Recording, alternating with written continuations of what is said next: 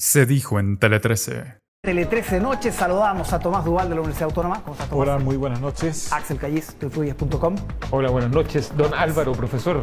Y saludamos también a la distancia a Magdalena Vergara, que no se pudo eh, estar con nosotros por un problema de salud, pero se va a reincorporar el próximo lunes. Tomás, comencemos con el quinto retiro que va a marcar la jornada este martes. De todas maneras, en las últimas horas parece, parece, hubo acercamientos con el gobierno respecto a una fórmula eh, pagando impuestos y con un tope, pero no sabemos si eso va a satisfacer a las bancadas. ¿Cuál es la mirada que tienes ahí? Ah, yo creo que el quinto retiro es una prueba de fuego para el gobierno. Primero porque efectivamente si se llega a aprobar en la Cámara de Diputados, eso pega en la línea de flotación del gobierno, puesto que el presidente ha estado y el ministro de Hacienda en conjunto, los dos han estado en contra del retiro. Y yo creo que hay ahí una posición muy clara que les va a resultar difícil explicar, sí, porque hace cinco meses atrás el propio presidente aprobaba los retiros. Entonces, creo que ahí hay un doble juego, pero sin duda es un, de aprobarse sería un golpe a la línea de flotación. Y si no se aprueba, por lo menos yo creo que el efecto político sobre el ministro Marcel va a quedar marcado, en el sentido que él, él va a perder una cierta cuota de poder respecto del, cuarto, del quinto retiro. Sí, él como dice eh, Willy Colón, si el cielo cae en limones, aprende a hacer limonada. Yo creo que el gobierno tiene que adaptarse. Eh, yo creo que justamente para evitar lo que le pasó a Sebastián Piñera con el segundo retiro, que lo llevó a un límite del Tribunal Constitucional y eso fue desastroso para él.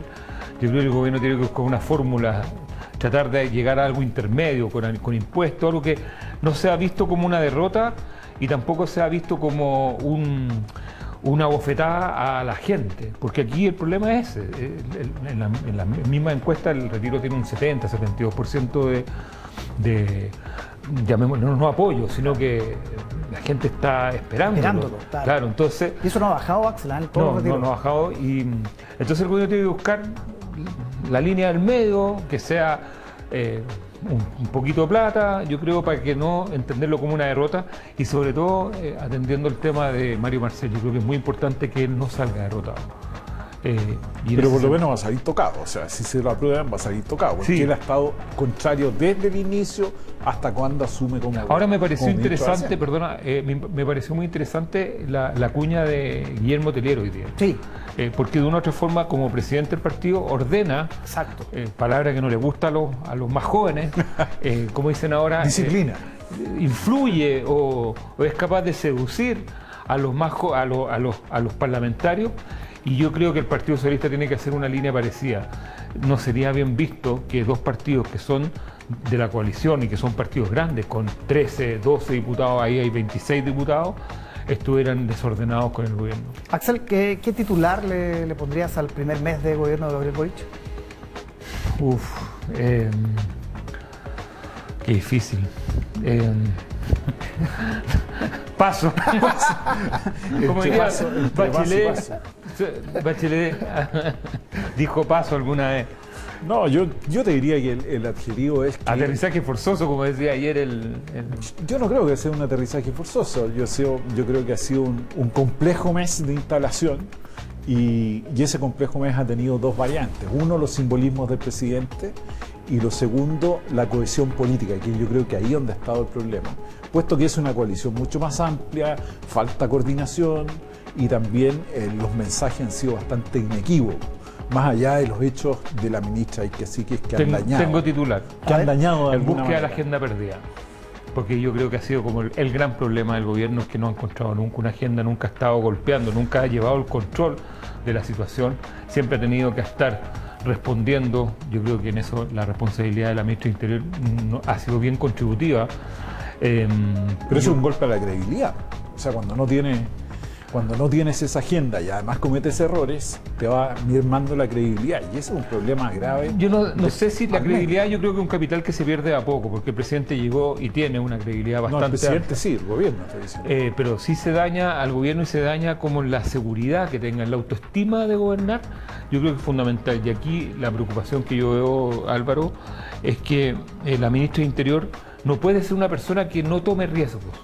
Yo he insistido mucho en eso. Eh, y si se, se, nos inhibe como ciudadanía, como país, eh, es el país el que pierde, porque ella no puede, eh, por tratar de no cometer un error, eh, no, no meterse de lleno en el tema narcotráfico de los migrantes. Dicen que no ha bajado la cantidad de migrantes irregulares y sobre todo en la lucha contra el narcotráfico y todo lo que tiene que ver con la agenda interior. Yo separo eso de lo que es Araucanía. Yo creo que ahí hay que buscar otro diseño, pero no podemos tener una, una ministra interior inhibida porque a la larga inhibe al resto del gabinete. Pero Sí, ahora- tampoco, tampoco intervenida, como lo insinuó la ministra Vallejo. Sí, que, eso, que iba a intervenir políticamente el Ministerio del Interior. No, eso, eso yo, ahí yo escuché esa cuña, Tomás, y no dijo intervenir políticamente. Yo creo que... eh, como- Reforzar. con- con- como dice, Reforzar, combinó a la ministra a que reforzara, me imagino, con personas de más experiencia y con carrete. Pero eso hay que intervenir.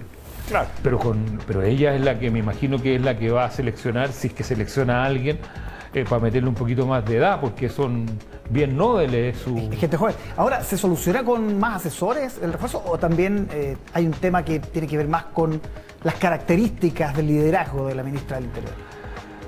Yo creo que ella tiene un, un- un- tema personal, o sea, ella tiene, más que un tema personal, hay una característica que si se logra enganchar con la sintonía podría ser muy positivo, muy virtuoso. Pero también eh, a veces le puede traer problemas esta espontaneidad que tiene que la, la desborda. Pero más que la espontaneidad es la pérdida de la agenda, digamos. Claro, por ese es un problema de gobierno. En el sentido de que yo creo que ideológicamente muchas veces saca, trata de sacar pequeñas ventajas que no son propias. eh, lo que hizo en la Cámara de Diputados, un poco ironizando de un error. Yo creo que esas pequeñas ventajas debiera dejarlas de lado y colocarse, como dices tú, un poco en la agenda política propiamente tal. O sea, cuáles son los temas y dónde están. Yo creo que lo más difícil ahora para ella va a ser reinsertarse en esta agenda, porque de alguna manera ha estado dos o tres días casi eh, sumergida después de esta. O sea, ese para posición. mí es el, el mayor problema, el- el- la parálisis. Los, los ministros golpeados quedan paralizados. Y si hay un ministerio que no puede estar paralizado, Álvaro, es el Ministerio del Interior. El eh, cuando dicen, eh, las personas separan el gobierno del Ministerio del Interior, el gobierno es el Ministerio del Interior. La estructura, ese sistema, eh, llamémosle sanguíneo del gobierno, se mueve desde interior. Entonces, eh, ahí no, no es posible eh, tener un, un- un aparato, una estructura paralizada. Es como el sistema nervioso central, pero ahí eh, se habla de una re- redistribución del poder, porque se ha evaluado bien, por ejemplo, a Camila Vallejo. Buena fosería, sin errores no forzados, en fin. Eh, y se hace la comparación inevitablemente, y de alguna manera se dice, se redistribuyó el poder en el comité político. ¿Es real o es más intriga de palacio eso? Bueno, es que las intrigas de Palacio son eso, redistribuciones del poder. Yo creo que el comité político sin duda tiene una configuración donde también está el ministro Jackson, que también ha tenido problemas y ahora está en juego su credibilidad frente al cuarto retiro también, porque él es el ministro responsable de aquello. Entonces yo creo que el comité político todavía no, no está muy bien afinada esa orquesta del comité político y todavía le falta una partitura. Que, que le dé y lo consolide como tal Ahora, en ha la habido, toma de decisiones. ha habido eh, elencos donde el vocero es el más fuerte. Me recuerdo ante el Chávez, por ejemplo, en un minuto donde él era el vocero, Enrique Correa, muy debilitado. Enrique Correa en alguna Enrique época Correa, con Elwin. el Vidal vocero como el más fuerte. Pancho Vidal también ordenaba mucho. Sí. A ver, los comités políticos eh, no son una. no- son como un grupo musical donde uno hace de líder. Usted sabrá muy bien de eso, profesor. Los dos. Eh, y puede ser el baterista, como en Genesis, o, o sea, puede ser el guitarrista. O sea, alguien tiene que ser el líder. Aquí eh, las, las decisiones, llamémosle asambleístas dentro de un comité político, me estoy hablando del chico, no del grande, no, acá no, no, no sirven. Alguien tiene que ir mostrando y, bueno, tiene que ser el presidente el que baje la línea. O sea, él tiene que ser la persona que diga, tenemos que ir para allá, y lo que hace, eh, llamémosle la o el jefe dentro del comité político, es ordenar y, hacer que eso se transforme en acciones de gobierno.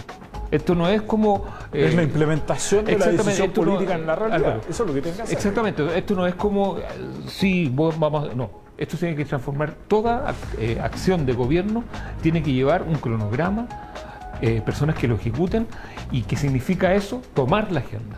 O sea, la- en el comité político, en el fondo, es una planificación para abordar la agenda de la semana. Axel Callis, Tomás Duval, seguimos analizando la actualidad el próximo lunes. Muchísimas gracias. Buenas noches. Bien. Buenas noches.